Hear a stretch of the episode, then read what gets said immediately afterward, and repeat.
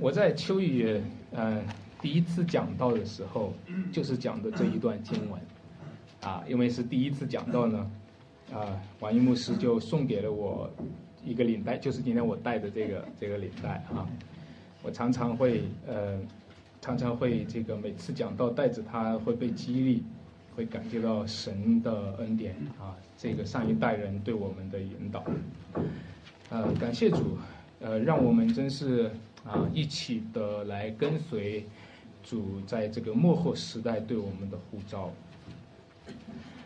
最近呢，发生了不少的事情啊，那美国的美军呢，火箭炸死了这个伊朗的将军啊，然后呢，伊朗呢轰炸了美军的基地，然后呢。轰炸的时候就把乌克兰起一个起飞的一个飞机给啊民航的飞机给击落了，里面有一百七十六个人啊都被都都被打死了，都死了。啊，如果我们有我们的亲人的话，一定这是很痛苦的事情。大家会看到这是一个末世的征兆，你们会听见打仗和打仗的风声。国要攻打国，民要攻打民，这给我们很多的恐慌。嗯，上一周呢，文水啊是我家乡的，发生地震，幸好只有三点七级哈。呃，澳洲呢连续几个月发生大火，那大家都看到那些呃微信圈里面的文章，那天空都是红色的哈。那呈现着一个世界末日的景象。看到这一切，你会不会发自内心的说：“哎呦，主要回来了。”的确是这样。经文说了，你们看见这一切，就知道日期近了，就在门口了。那你说回来是不是这几天，还是这几年，还是这几十年？我们就不知道了。但我们需要警醒。这段经文当中呢，有两组。啊，表达主的日子的经文，第一个说主的日子是我们可以知道的。他说：“你们看见这些事，就知道主的日子就在门口了。”他说：“你看到夏天这个树枝发嫩长叶的时候，就知道夏天近了。那看到这一切的预兆，就知道主的日子来了。但是他另一组的数据却是说。”比如说，在另一组数据，他就讲说，我们不知道这个日子，在三十六节、三十九节、四十四节，还有五十节，这些经文都讲到我们不知道，弄到那日子、那时辰，我们不知道，甚至讲到那些挪亚的日子，很多人不知不觉的就被洪水怎么冲去了。说的那个恶仆人呢，在他想不到的时候。在他不知道的日子，主人就回来了，重重的刑罚他。那么，所以今天呢，我们就说这个题目叫做“不知道的大日”。当然，我们先讲那个知道的日子，也是我讲的第一个点哈，叫做头顶上的日子。这段经文他一开始他是这么说的：“他说，当你看到树枝发嫩长叶的时候，你们就知道夏天近了。”虽然我们讲这是不知道的日子，但是他同时说你们可以知道，夏天近，啊，就好像你们知道人子近了，就在门口了。各位，你看这个形容，是带着一个压力的感觉，就在门口了。这个在门口的这种感觉呢，就让我们感觉到。啊，虽然这里是用季节夏天的季节来比喻，其实季节也是一个压力。季节当然你可以看到树枝发嫩长叶的时候，对吧？你说呃这个很好，春暖花开，这很好。那对我们的农村生活来说，季节到夏天的时候，你就想起来，这是收割割麦子的时候。以前是要用手来割，后来是用机子来割。然后要把麦子晒出来、晾晾出来，然后忽然有雷雨来了，你要赶快的去收了它，对吧？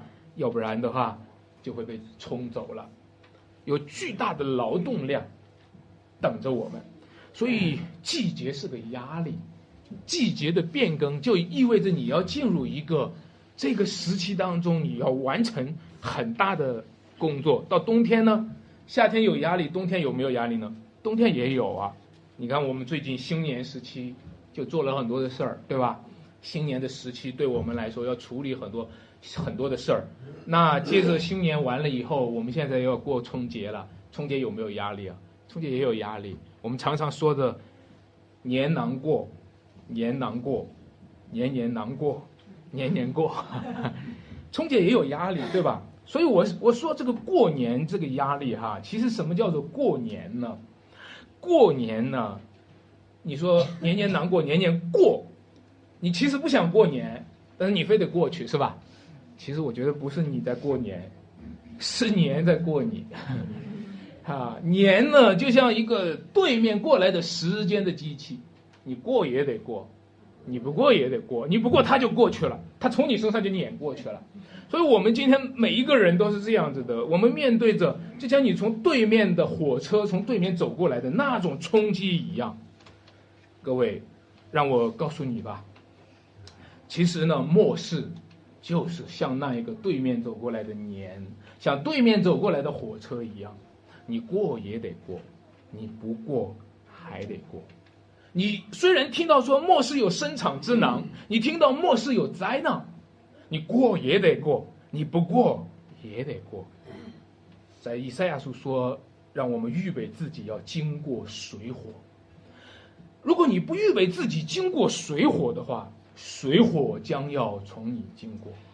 如果你不预备自己主动的去背起十字架，去预备自己用受苦的心智当做兵器去预备自己，去与主同死同活的话。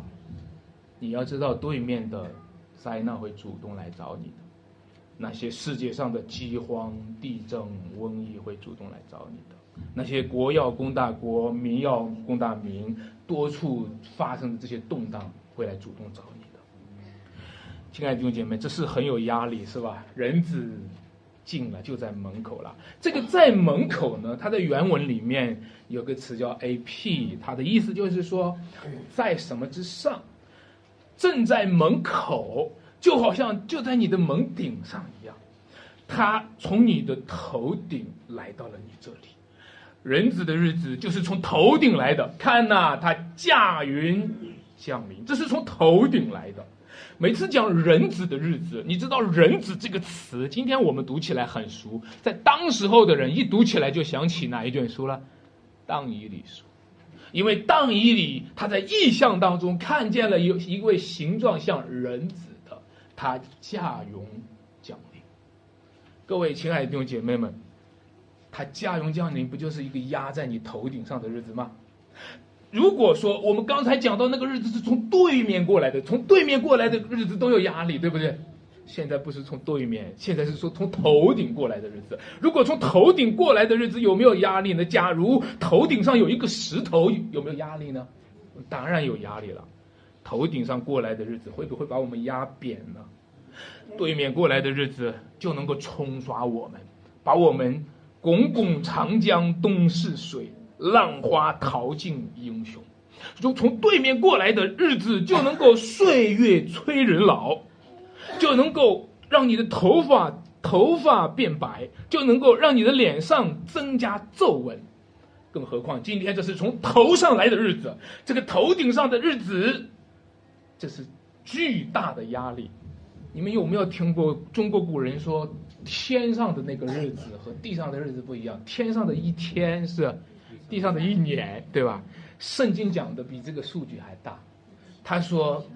对，天上的日子是地上日子的一千年，千年如已过的昨日。各位，这日子有多大的压力呢？就是说，这个日子一来，一千年就得过去。不管你今天是买呀，还是卖呀，还是嫁呀，还是娶呀，你是生呀，还是生孩子呀，还是养孩子呀，还是奶孩子呀，你的这一切都在他这一天来到的时候，一千年全得过去。这有多大的压力啊！亲爱的弟兄姐妹们，我们谁也别想赖着不走，谁也不要想赖着站住这块地，这个地是我家的，谁也不能够。你不要想赖在这块地上不走，谁也不要想赖在这个时代当中。我们是时代的宠儿，我们赖在这个时代当中，让所有这个时代当中所有的这个聚焦的这个灯光都向着我们，谁也别想赖着不走，都会被过去的。这一日是很有压力的，这一日来了，连天地都逃避。你知道白色大宝座的面前的时候，天地都远远的逃避，再没有可见之日了。天地都像衣服渐渐的旧了，天地要被卷起来，天地都要改变，但主却不改变。所以你看主耶稣讲的那句话：“天地废去，我的话却不什么废去。”哎，你们假设一下，天地这个时候如果听见了的话，有没有压力？有压力的。压力，中国人就知道拜天地爷哈，啊，天地要听见这句话，有压力的，哦，天地废去，我的话却不废去。为什么你知道天地有压力吗？你知道起初天地是怎么来的吗？神说要有光，就有了光。你知道吗？他这一句话一说，事就成了。天地一听见主说天地要废去，他就知道他的命运是什么了。他很有压力。所以各位弟兄姐妹，你知道吗？今天讲这句话的那个人，他就是那个主所发出来的太初的道，他就是那个道成了肉身。当初创造世界就是借着这道去创造的，而今天这道亲自的讲话，天地废去，我的话却不废去。当然。主耶稣宣告的不仅仅是关乎废去，主耶稣宣告的是关乎成就。他说：“这世代还没有过去，这些话都要成就。”所以耶稣讲的不仅仅是关于废去这世代，耶稣讲的是成就这些事。当我们看到这样的时候，我们就知道原来呀，在主耶稣基督的计划里是要。随着他这句话发出来的命令，废掉旧的世界，也成就一个新的世界，成就一个新天新地。亲爱的弟兄姐妹们，我们今天正在这样一个新旧的世代当中交织着，啊，我们正在这样一个新旧的世代当中，新旧的社会、新旧的世界当中，处身在这个张力当中。小时候我听过上一代人唱这个，啊，万恶的旧社会，穷人的血泪恨，千头万绪啊，千头万绪涌上了我的心。那个时候读这个唱这个的时候，就以为那旧社会已经过去了，新社会已经来到了，新中国已经成立了。到今天我们就知道，今天的社会还是旧社会，还是很万恶，是吧？新社会不是靠我们搞定的，不是革命就可以搞定的。新社会是来自于耶和华的大日，是来自于人子驾云降临的那日。那日来到，势如烧着的火炉，凡狂傲的心、恶的，好像碎结，在那日被烧尽。号筒末次吹响的时候，一刹那将。死人将要复活，天地将要改变。我讲第二个点，我们说到千年如已过的昨日，就把一天和一千年做了一个对比，就是把一个大日子和一个小日子做了一个对比，就是说这世代还没有过去，这些事都要。成就各位，你知道为什么这世代还没有过去？你知道为什么今天这世代还在？有的人说主的日子在当言了，有人以为主在当言呢，有人以为说主早就说了这个时代要过去，怎么还没过去？你知道为什么这世代还没有过去吗？你知道吗？在原文当中他说这世代这世代不会过去，只等到这些事成就，或者说在这一切的事发生之前，这世代绝不会过去。你知道为什么这时代还没有过去？你知道为什么今天这个时代还在保留着？早就说主的日子近了，怎么还没来呢？其实这世代没有过去，就是等待着这些事发生。那让我们讨论一下吧，这世代重要呢，还是这些事重要呢？看起来的话，这些事是发生在这世代，对吧？其实这世代的存在，不过是为了这些事的登场。那么这样讲的话，你就会发现了，这世代是将要过去的小日子，这些事却连接着未来的大日子。亲爱的弟兄姐妹们，让我告诉你，今天很多的基督徒却一直活在了这世代的小日子里面。却忽略了那连于未来大日子的这些事。如果你今天是在教会当中，如果你今天是上帝的儿女，甚至你在教会当中承受了逼迫，是因为你的这些事连接着那将要来的大日子。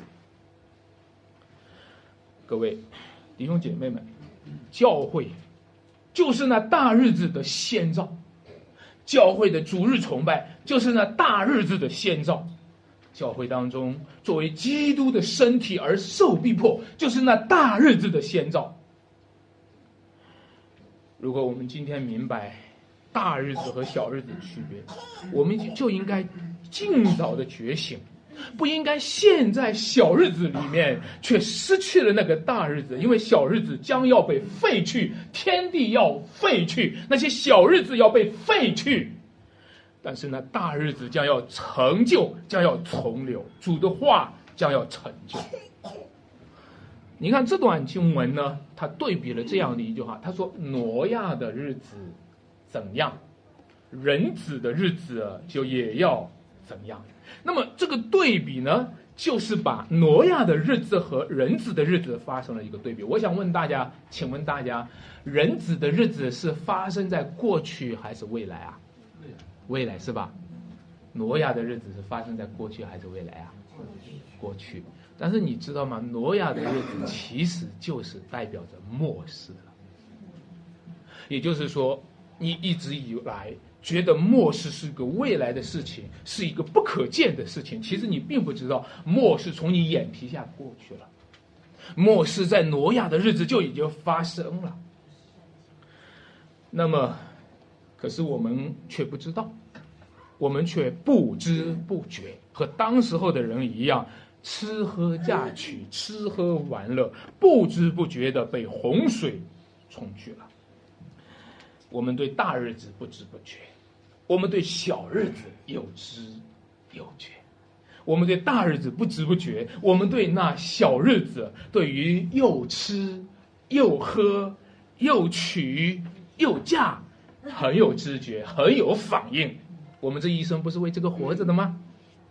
在路加福音的十七章二十八节提到了罗德的日子，不仅讲挪亚的日子，那是个末世的日子，在讲到罗罗德的日子也是。末世，那里描述的有点类似哈，有一些扩张。他说那时候的人又吃又喝，又买又卖，又耕种又盖造。各位，这个是不是叫做小康生活呢？小康生活呢，其实是小日子的代表。据说二零二零年中国要全面达到小康生活。当然了，今天有没有达到呢？咱们先不说，还没达到。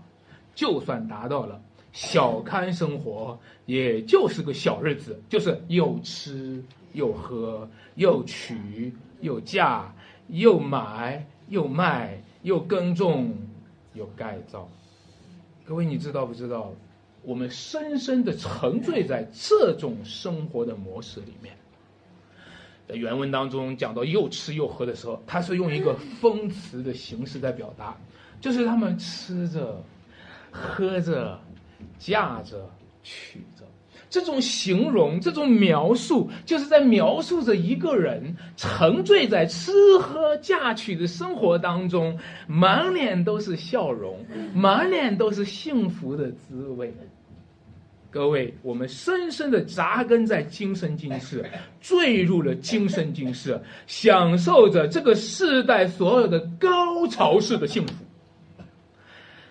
人生的意义就在这里了。世俗人的世俗国最高的价值就是世俗生活，所以他们错过了福音，所以他们错过了永生，所以他们错过了那将要来到的大日子。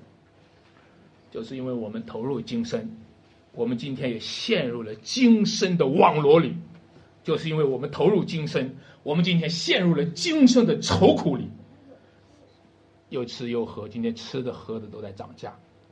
又娶又嫁，今天娶和嫁都在涨价；又买又卖，今天买房子卖房子都是个问题。我们每一个人都在其中劳苦愁烦，劳苦重担，汗流满面才得糊口。最典型的例子就是一位弟兄呢，为了结婚，他必须贷款买房子。最典型的生活就是这位弟兄呢，要为了还贷款，要不断的上班加班，没有心思来教会去主日崇拜。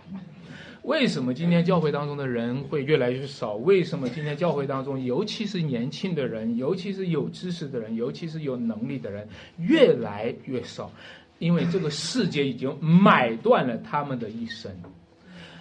一个人买了房子以后，你知道不知道？这个房子就买断了他的一生，他必须用三十年去还贷款，他必须用三十年被买断。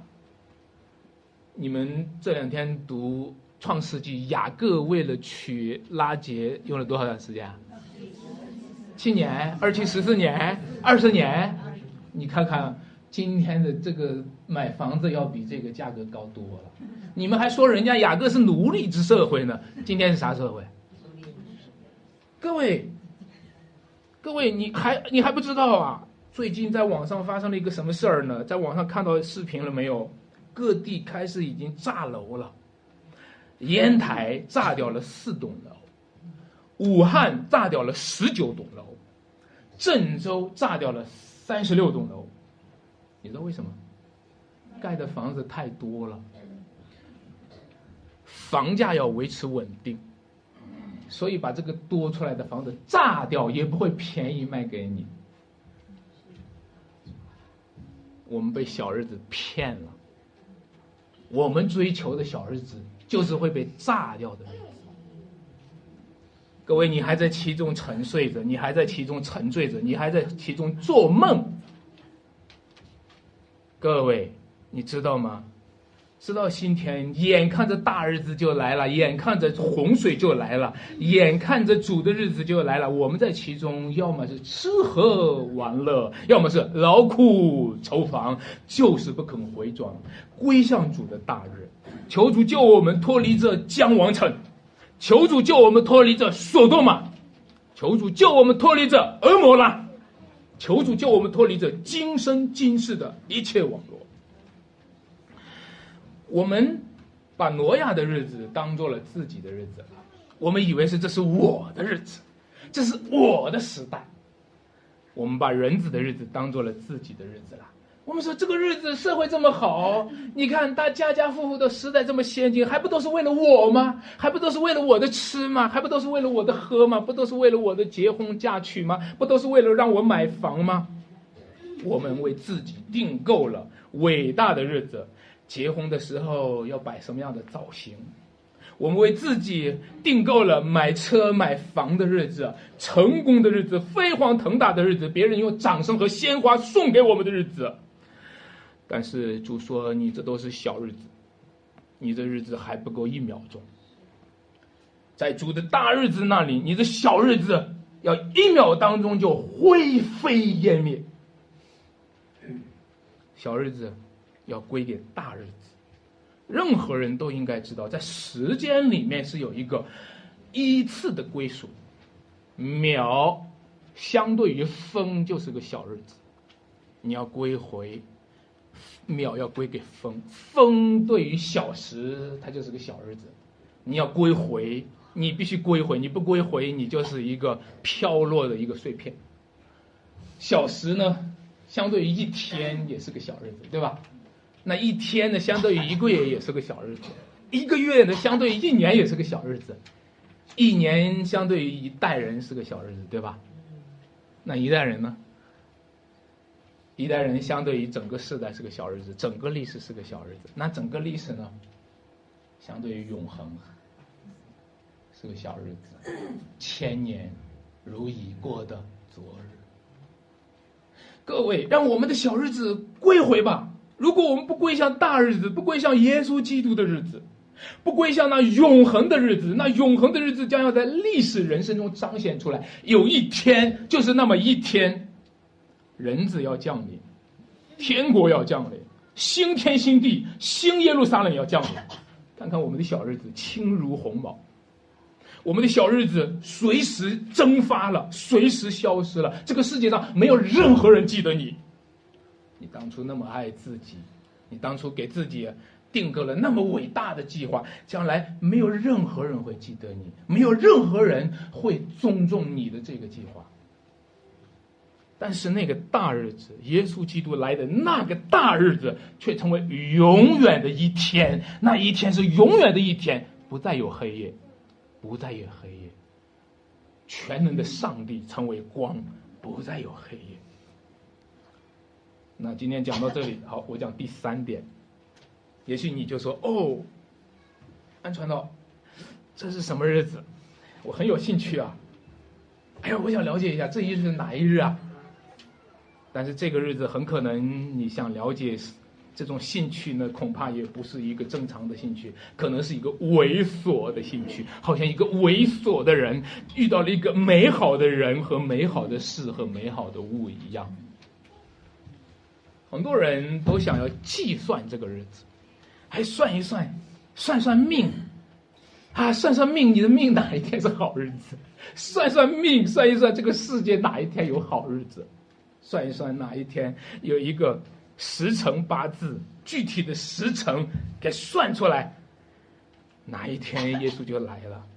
各位，这就是中国人，这就是世俗人、外邦人一直想要用人的智慧算出那个日子来，这是一个猥琐的兴趣。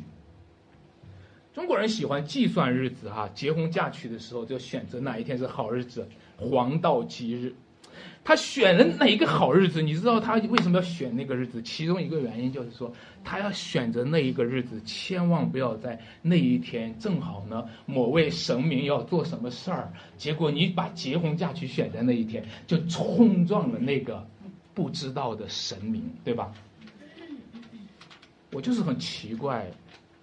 你知道不知道你的小日子每天都在冲撞主的大日子？你知道不知道？你每天的小日子，你的计划都在冲撞主的大日子。哎，作为基督徒，作为弟兄姐妹，你知道不知道？礼拜日这一天，你去做其他的日、其他的事儿，你知道这日子是谁的日子？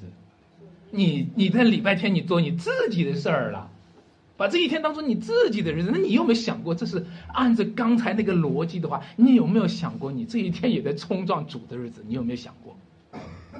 如果按照那外邦世俗社会当中的神论和神观的话，那些神是喜怒无常的，那些神可能随时发作脾气，向你爆发出来，都可能报复你，对吧？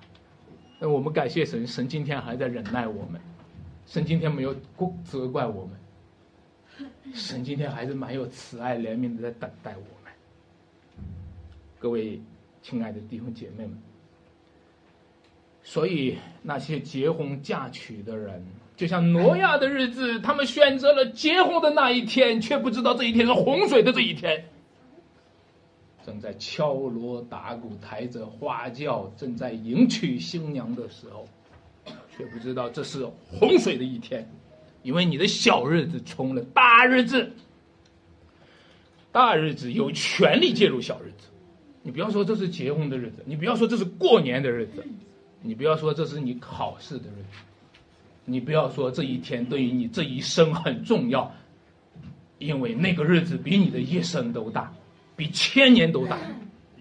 所以，亲爱的弟兄姐妹，让我们今天回到主面前，让我们来看，如果我们不去敬重那个大日子，我们今天就不知道怎么过我们的小日子，我们不知道怎么去计算我们的生活和日期。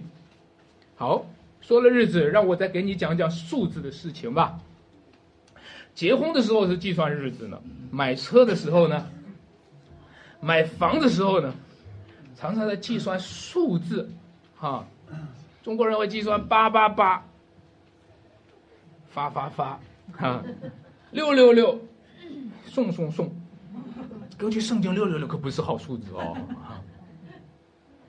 结果大家坠落在无休无止的自相矛盾的数字迷晃里面。我们家租房子就租了一个十八层，后来呢才听说啊，还有刘弟兄告诉我的哈，说十八层是人们不住的，为什么呀？十八层地狱！哎呀天哪！但我就很奇怪，这个世代的人。我听我们那边文水有个姐妹说，他们十八层都不叫十八层，叫什么十七 B 还是什么？十七 A 呀！哎呦天哪，我怎么住在十八层呢？但我就很奇怪，你忌讳十八层是忌讳十八层，还是忌讳地狱呢？你是忌讳地狱吧？但是为什么奇怪？你躲过了十八层，从来不躲地狱。圣经早就告诉你，不信耶稣都要下地狱。你一直躲十八层，躲来躲去，从来都在不躲地狱。你太可怜了。那对我来说呢？我住在十八层，自从刘弟兄告诉我以后，心里就挺难受的，就产生了某种不正常的反应，这吧？心里面就产生了某种阴暗、阴影和压力，哈。就感觉到这个房子是被咒诅了，尤其是隔壁家吵架的时候，哪儿有什么怪异的声音响起来的时候，尤其是晚上睡不着的时候，就想起来了。但是各位，你知道吗？如果十八层已经背上了一个咒诅的数字的话，基督在木头上为我们担当了一切的咒诅。我们今天感谢上帝。这一切的咒诅落在他的身上，他是我的避难所，他是我的山寨，他是我的港湾。但是那些想要用数字自我救赎的人，你救不了自己，唯有耶稣能救你，唯有耶稣能救我们。各位，让我继续讲哈，这数字游戏很好玩啊，把这个数字游戏咱们扩大到一个更大的领域当中。就出现了有些人想要预言末世了。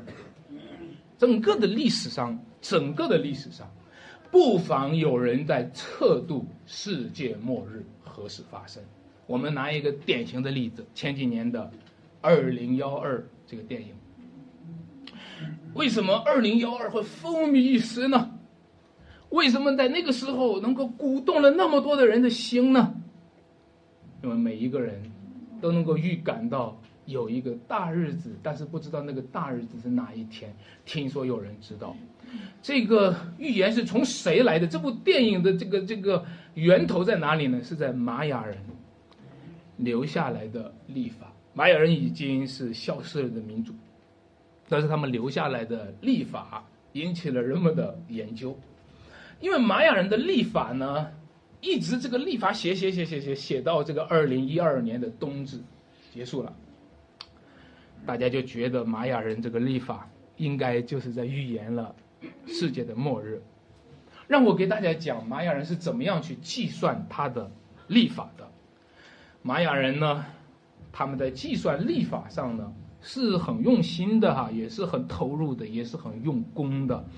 他们呢，根据人体的周期，一个人出生从怀孕到出生是二百六十天，再根据太阳的周期，太阳一年的时间是三百六十五天。他把两种历法合而为一，然后呢，他们又期待，他们又期待创造一种能将他们看到的所有周期。所有的周期都融在一起，包容在一起的体系，他们就把所有看到的周期都包容在一起哈，这个做了一个计算，叫做长纪历，跨度是五千一百二十六年。好了好了，最后呢，就根据这个预言了二零幺二年。各位，玛雅人的历法，他们的预言有没有应验的部分呢？我同意玛雅人的律法有一些东西是预言是有应验的，就好像我说中国的历法推算某些事情也是可以预言应验的。事实上呢，我今天在这里现场可以给你们模拟一个预言，你们有没有兴趣啊？我可以通过中国的历法推算一下二零二零年发生的几件事儿，你们要不要听啊？好，二零二零年农历的正月十五一定是元宵节，八月十五一定是中秋节。我特意查了一下，二零二零年的清明节之后的第八天是复活节，你们相信不相信？相信相信，这肯定会应验的哈！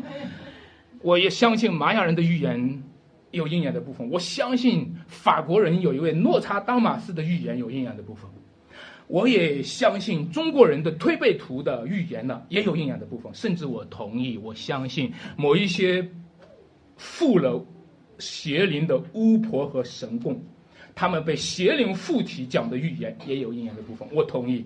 但是任何人。想要预言末世、预言主的日子，他们就一定会失算，他们一定会暴愧蒙羞。没有人有权利碰这个日子，因为那个日子主说了，没有人知道，连天上的使者也不知道，甚至子也不知道，唯独父知道。那么，如果耶稣说子也不知道，他作为圣子，他都不知道，对不对？那作为教会呢？我们是基督名下的教会，我们知道吗？我们也不知道，我们当然不知道。主耶稣基督他都自我降卑到这个地步，他说我也不知道。那我们教会难道要在这里有非分之想吗？教会难道因为我们是基督的身体、基督的心腹，就可以僭越主的位奉、僭越上帝的位奉，说我们知道吗？当然不能。可是我告诉大家。历史历代教会常常也被引诱着做这个事儿，有好多的教会被引诱着做这个事儿。今天知道网上还会看到很多的文章，有一些基督徒、有一些教会、有一些传道人和牧师做这些预言的事儿。好，让我给你讲一个典型的、典型的教会被划为异端的安息日会。它的全名叫做基督复临安息日会，你们在太原就知道有安息日会。这个安息日会的来源呢，他的那个传道人叫威廉米勒尔。最早的时候，他根据《当以理书》，《当以理书》里面有数字哦，数字七十个七，他就开始推算主耶稣将要回来的日期，预言是哪一天呢？哪一年呢？一八四四年的春天，哇，那个时候你知道，一当这个预言一抛出来哈，我告诉大家是轰炸性的，很多人就趋之若鹜。显然到了一八四四年春天，没有回来，很失望，对吧？很失望呢，他就再查考圣经，啊，不对呀，这个怎么会？我明明算的是这样呀。结果查考了圣经的时候，他就发现说，圣经上写着是。十个童女当中，新郎什么迟延的时候，哦，找到圣经根据了，新郎迟延了，所以呢，再次推算，这一天应该是在一八四四年的秋天。好，前面前面是春天，大家再等一等，秋天，大家知道了，秋天也没来是吧？现在他们的解释是什么呢？解释是耶稣其实回来了，是降临在天上的圣所。这说的是什么话？这是白说了一句话，他本来就升天就升在那儿了，又降在那儿啊！各位，你看到吗？这些教会，这些表面是在解释圣经，表面是在解释圣经，是在根据圣经，其实背后的精神是外邦人的异教的对数字的迷恋，他们就喜欢那些八八八呀、六六六呀、四四四呀什么，他就喜欢这些东西。他背后是迷恋着这些数字，所以你觉得你在解释圣经吗？你觉得你是在以圣经解释圣经吗？你还是在以外邦人的对数字的迷恋在解释圣经？各位，所以让我们今天看，这是在对主的日子自作主张，人子的日子，人子都没有自作主张。就好像人子说哪一天这个，反正我要回来，天父啊，至于哪一天回来你来定吧。人子都这样啊，上帝的儿子都这样啊，那我们这些人呢，却敢跳过人子，跳过基督，直接在这个日子上做主。我们比人子基督还要大了，我们自作主张了，自己做主了。中国人常常把某些人说成是神机妙算，这是一个骄傲的宣称，因为没有人是神，他就不可能是神机妙算。也许他推算某一些局部的东西，他能算出来，但是呢？如果你想要计算这一切，计算主的日子，哎呀，我我就发现人哈，人聪明到一个地步，人常常会把人给算进去。你你和一些人打交道的时候，他太聪明了，他把你给算进去了，你根本不知道。现在呢，这些人算的时候，算的时候，他算的连上帝也算进去了，他连上帝都算到他的日子里面了，各位。你以为你是谁呀？你以为你是上帝呀？你以为你比上帝还要大呀？如果你把自己当做神，你把神的日子都要算出来，你的结果就是落在假神里、偶像里、异端的迷惑里、魔鬼的网络里。圣经说：“谁曾用手心量足水？谁曾用天平平纲领？”谁曾用虎口量穹苍？谁曾测度耶和华的心呢？没有人能测度耶和华的心，对吧？谁能做他的模式呢？没有人能。但是你说，哦，我真的想知道耶和华的心。好，我可以告诉你，奉耶稣的名告诉你，你真的想知道耶和华的心吗？那就在基督的福音里悔改吧。你测量一下耶和华的恩典吧。你测量一下，天离地是何等的高，他的慈爱是何等的大。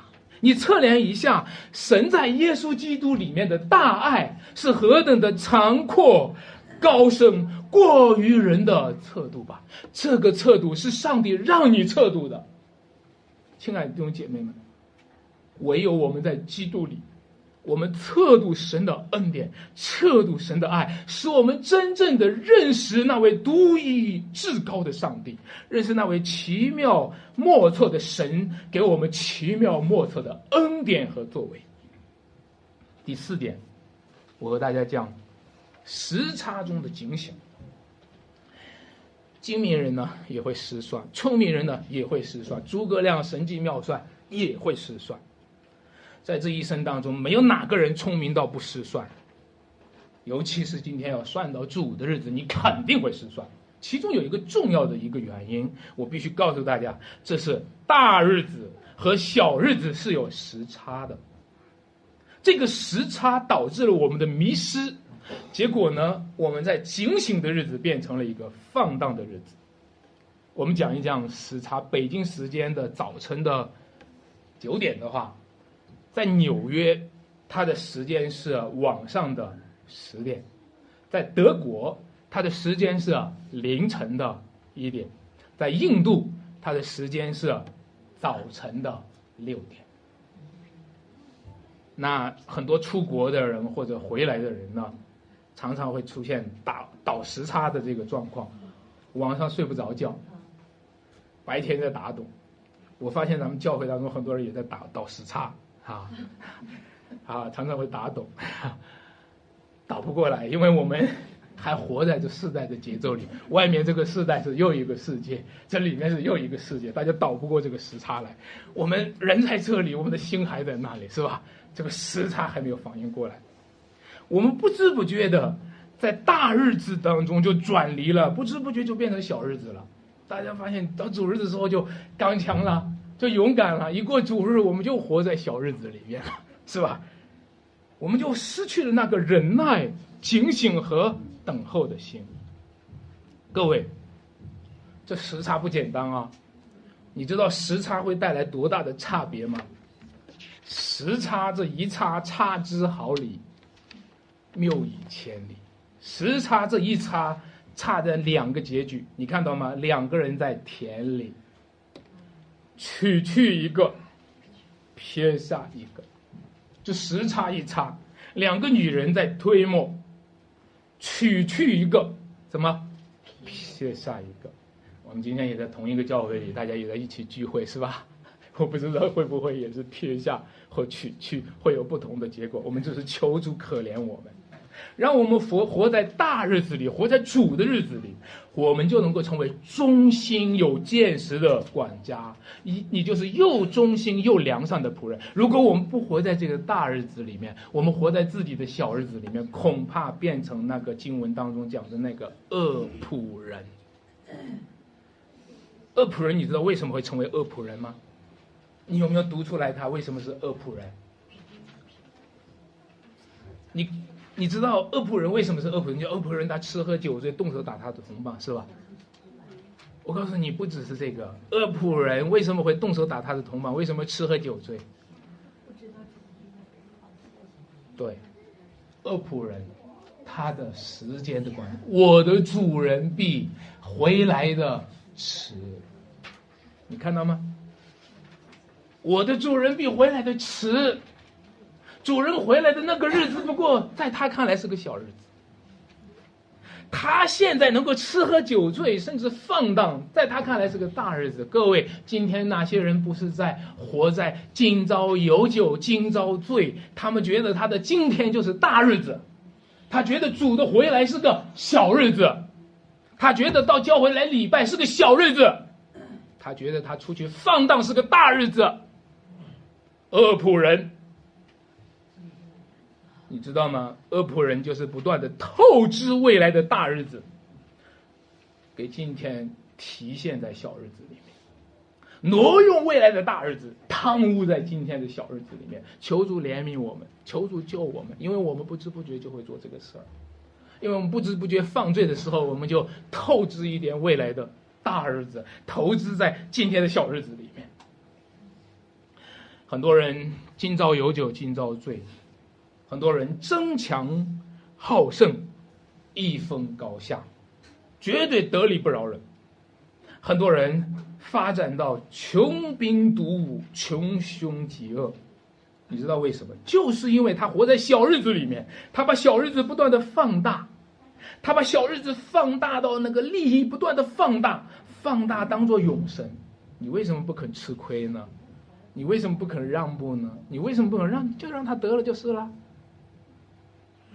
你因为你觉得这个这个亏吃不起，因为你觉得这个利益舍不掉，因为你觉得这这个是大日子的事情，这这这丢掉了这啥都没了，在你心目中当中大日子就是这个小日子，你心目当中的，你知道把上帝的大日子当做小日子。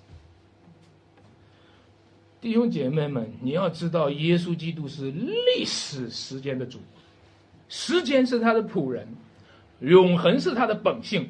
生命的源头和归宿都是在乎他，离开他，你就错失了生命，你就错失了永恒，你就错失了一切。就算你争上了高下，就算是你动手打了同伴，就算你从他抢过来了，你的那一些东西都会失去。把小日子看为大日子的人，大日子就变成贼一样的会来到。主的日子像贼一样来到，为什么主的日子像贼一样来到呢？因为你把小日子变成了大日子，你每天过你的小日子，我只考虑我的生活，我只考虑我的吃、我的喝、我的嫁、我的娶，我只考虑又耕种又盖造，我考虑我的生活。反而是这样过生活的人，过你的小康生活去吧。那日子像贼一样的忽然来到，那日子将会偷袭你。那日子将会突袭你，我就很奇怪，为什么基督徒不太希望基督回来？为什么主的儿女们不太希望主回来？直到今天，你调查调查，你问一问，你拿着话筒采访一下，你希望主回来吗？你问一问很多基督徒，有多少基督徒内心当中发自内心的，他说希望主回来是言不由衷的。多少基督徒内心当中是盼望最好不要回来，永远都不要回来。为什么？为什么？因为你早就把小日子当做大日子，那日子就像贼一样的会偷袭你。各位，那日子对你好像并不友善哦，那日子本来是你的福音，现在却成为你的意外事故。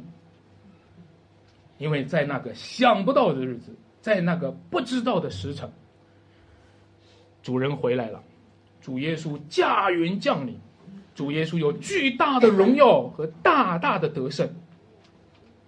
那一天，地上的汪族却因他哀哭。但是那忠心有见识的管家就不一样了，主人回来他就有福了，那些按时风凉的人他就有福了。你说你知道为什么他能够忠心呢？你知道他为什么能够有见识呢？你知道他为什么能够按时风凉呢？有一个原因，他认识那个大日子。对那个大日子忠心，就对主的回来忠心；对那个大日子忠心，他就对小日子有见识；对那个大日子忠心，他就对小日子能看透，他就能够分析、看明每一天的时间该怎么使用，按时分粮，负责任的经管。弟兄姐妹，我们今天常常懒惰懈怠，我们今天常常放放纵自己，我们的生活一塌糊涂，我们的时间规律都是混乱的，因为我们不认识大日子。就是保罗说要爱惜光阴，因为现今的世代邪恶。是的，主来的日子近了。求主使我们成为那忠心的良善的管家，管理我们的时间，管理我们的钱财，管理我们的家业，在教会当中也管理教会，在我们的啊福音的这个使命当中管理上帝委托给我们的使命。求主赐给我们这样的福分，求主让在座的各位，让更多的人有份于这个福分。最后，我讲主的日子呢，它处于这世代和那世代之间，它处于两个世代之间，就成为大日子和小日子的重叠时期。各位，这重叠时期呢，那就是看你怎么戴戴眼镜了。你要是戴上小日子的眼睛看大日子，你就把它看小了；你蒙缝里看人，就会什么？看扁的。如果你戴上小日子的那个眼镜儿去看大日子，你就把小日子看，你就把大日子看小了。但是如果我们以主的日子更改我们的末世观，更改我们的时间观，用耶稣基督里面的生命和永恒的应许透视我们的生活的每一天，你就会发现永生是个泉源，永恒是个泉源。它将要流淌在生命里面，我们的每一天，每一天都会彰显永恒。今天教会在这里聚集，这是一个末世的见证。今天我们主日在这里崇拜敬拜上帝，这是一个末世的见证，这是一个大日子的见证，这是向这个世界分别出来，外面的人去过他们的小日子。今天让我们向这个世界见证一个大日子，因为我们在等候那日的来到。求主借着我们是这个小穷，每天为主而活，彰显他那个荣耀的日子。摩西在西奈山上，他看到了主的荣耀；耶稣基督在登上变现的时候，彰显了主的荣耀。求主让我们也能够看见他的荣耀。主的日子快要来了，主的日子能知道吗？其实主的日子不是不知道。不知道的大日，主要是我们从来不警醒，是我们从来不预备。尽管我们不知道具体是哪一天，但是我们在警醒等候当中，日日更新当中，我们可以从着忍耐等候的心，我们会看见那日正在临近。让我们成为忠心的、有见识的管家，到主回来的时候称赞我们，而不是责罚我们。我们一起来祷告。天父，我们感谢你，在这个分别为圣的日子里，主啊，让我们奉你的名宣召，向这个世界呼唤，让更多流浪的人回归，让更多被小日子深陷的人醒觉，以至于知道为主而活何其重要，以至于知道预备我们这将来进入永生何其重要，免得我们被吃喝酒醉所限，免得我们被吃喝玩乐所限，免得我们被吃喝嫁娶的今生今世这个人间的所谓的小康生活所限。主啊，其实主啊。你知道我们要在这个世界上负责任的生活，其实你知道我们要在这个世界上负责任的去工作，但这一切的工作，主不是为了今生今世，而是为了永恒。主啊，让我们在这今生住在今生，却不属于今生；让我们住在世界，却不属于世界；让我们成为那永生的载体，成为那永恒的见证人，成为那天国的大使馆。成为在这个幕后的世代当中，可以彰显，可以向黑暗的世代宣扬耶稣基督的真光。求主赐福给我们，求主祝福在这里的每一个弟兄姐妹。求主不丢弃我们，不放弃我们，将我们用你的大能的手拉回来，将我们的心意夺回来，攻破我们心中的骄傲自大和我们心中刚硬败坏、自私的坚固营垒。感谢赞美主，听我们祷告，奉耶稣基督名求。Amen.